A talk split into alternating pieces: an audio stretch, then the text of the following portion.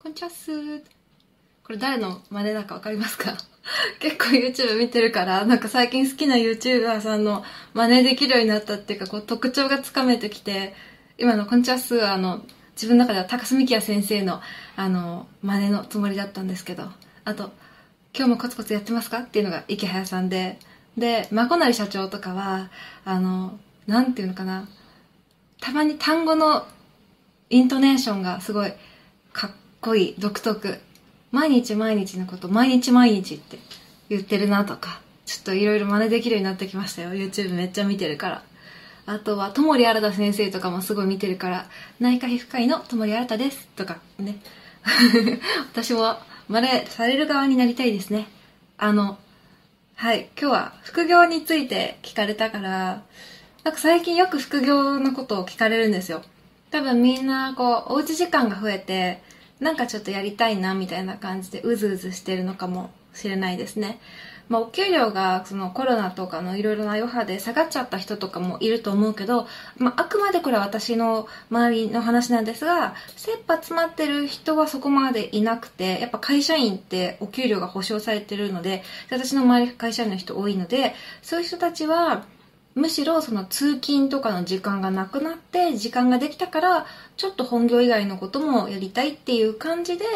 まあちょっと、うん、相談来たりとかするかな、まあ、だからその前提条件はもうその人たちに向けて話すんですけど私ぶっちゃけ副業協会のことよくわかんないんですよね。なんか他の領域で稼いでるとかなくて株とか不動産とかであの当ててるわけではないからあくまで自分の体験の中でとかこう友人がこんな感じでっていう身近な例の中でしか提案できないんですね。だから、まあ、基本私のところに相談もらったらネットでコンテンツを作ることへのアドバイスになります。私それしかほぼやってないんでどうしてもそれのアドバイスになっちゃうんですけど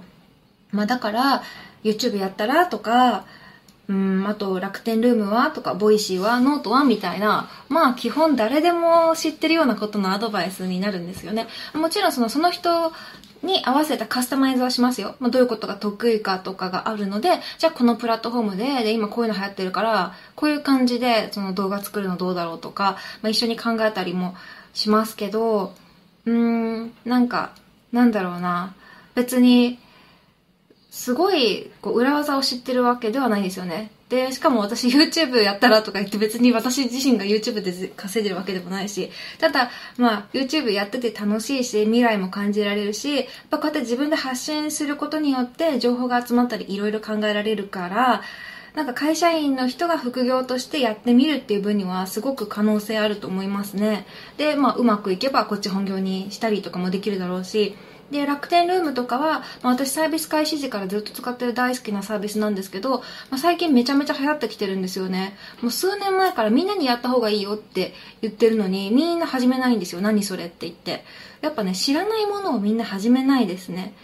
で、まあ楽天ルームはお買い物のログとしても楽しいし、まあ、うまくいけばちょっとだけお小遣いがね、稼げるよとか言うんだけど、それでもね、みんななかなかやらなかったりするんですよ。まあ、私もそんな万能の神でもないし、副業の専門家とかでもないから、こうしたらいいよみたいなことなかなか言えないですけど、本当にこう言えることって限られてるんですけど、でもさ、なんか逆に私にアドバイスを求めてきて、私の提案すること全部ダメだったら、じゃあ何だったらしてくれるのってちょっとなったりもしますよね。まああの、友達とかでなんかそういう行動力ない人みたいな人はいないんですけど、友達の友達が困っててみたいなこととか、その、なんだろうな、すごい関係性の薄い人からの、うん、ちょっとした相談の時に、いや、こういうのどうですか？とか言っても、まあ、そんなに実際に行動に移す人って少ないかな。まあ、私の提案した方法がダメだっていうのであれば、まあ、自主的に調べてやるしかないと思うんですけど、なんか私に限らず誰かだけが知ってる秘密の稼ぎ方とか裏技とか別にないと思うんですよね。あの、堀江貴文さんとかもよく、その、俺だけが知ってる情報源なんてねえよみたいな。俺ツイッターと、その、えっ、と、あと SNS と、あと、ま、人と会って喋るところからあの情報もらってきてるんだよとか言ってますけど本当みんなそうだと思いますよ。なんか本当特殊なルートがある人って本当に限られてると思うしそういう特殊なルートがある人は別になんかそれただで教えてくれるっていうことはないと思うんです。うん。だから努力も技術も必要なじゃなくてなんか時間も必要ないみたいなことってないと思うんですよね。楽して稼げるってまあ大体詐欺の文句なんでね。と私がやってきた方法ってこう好きなことを力技で時間かけてお金にする方法ばっかりでなんかすぐ当たったものとか特にないんですよね私の場合は。あとお金を稼ぐことを目的にして何か始めたことってないかもしれないな。まあ、それこそマクドナルドのアルバイトとかそういう高校生の時とかはお金目的にしてアルバイトとかしたけどうん大人になってからはなんかお金のために何かみたいなことってちょっと思い当たらないかもです。だからまあその分時間をかけたとも言えるし行き当たりばったりとも言えるかもしれないし。でもまあそんなもんですよ。なんか数打っていろいろやって当たったり外れたり始めたりやめたりみたいな。だから私の場合はまあ、例えばアフィリエイトとか貼るときとかも、まあ、ブログにたまにアフィリエイトとか貼ってるけど、あとツイートとか。でも、なんかこれ売りたいからリンク貼るとかじゃなくて、これめっちゃ良かったからリンク貼るみたいのが先にあって、で、うん、なんか、じゃあせっかくだから、まあ、アフィリエイト使うかみたいな。アフィリエイトを知ったからブログ始めたとかじゃなくて、ブログずっとやってたからアフィリエイトっていう仕組みを後から教えてもらったから、せっかくだから使ってるみたいな順番なんですよね。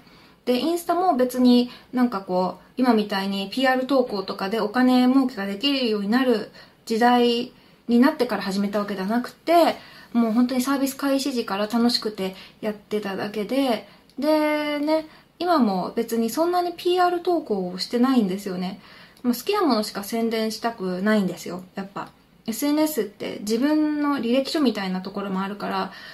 うん、で、好きなものの宣伝だったらしたいんですけど、まあそう簡単に好きな相手がバンバン PR 案件くれるわけでもないから、PR 案件となると、まあ、よく来るのはサプリメントとかの依頼で、まあ、すごいサプリメントの依頼は来るんですけど、そしてお金もいいんですけど、私サプリメント飲まないんですよね、残念ながら。昔ね、飲んでたりとかあったんですけど、今は飲んでないかな。なんか、サプリメントがあんまり好きじゃないって気づいてしまいました。なので、まあね、他にもいろいろ商材はあるけど、今のところなんか、これを積極的に自分からやって、で、なんかこう、バーンと宣伝したいみたいのは、なかなかやっぱ出会えないから、もう必然的に PR 案件ってたくさんはできなく、できないんですよね。で、やっぱ好きが最初にあって SNS 全部始めてるから、結構好き勝手私投稿してるように見えてるかもしれないけど、まあ、自分の中でのその表現とか軸とかからは外れたくないみたいなこだわりみたいなものがあってでそこのこだわり意外と頑固でうん好きしか集めたくないから好きじゃないものを無理に載せたくないんですよね。だからまあ他の考え方する人もいると思うけど私の場合は、まあ、副業するのであれば、まあ、まず一つ目の方法として本業で突き抜けてでどっかの業界で突き抜けるとやっぱ他の業界からもその人の存在が見えるからだから本業以外のところで知見を求められるようになるっていう感じでで副業ができていくんですよね。あるいはもう好きをとことん磨いてまずこれはもう趣味だっていうので割り切って始めてで続けていくうちに技術を高めてでだんだんお金になっていくみたいな。もうその2パターンでしか副業はできないと思います。うん。だからなんかそう。そんなこうすぐに何かやってすぐにお金になることはないよみたいな。ちょっと最近も同じような動画上げたんですけど本当ねこれはね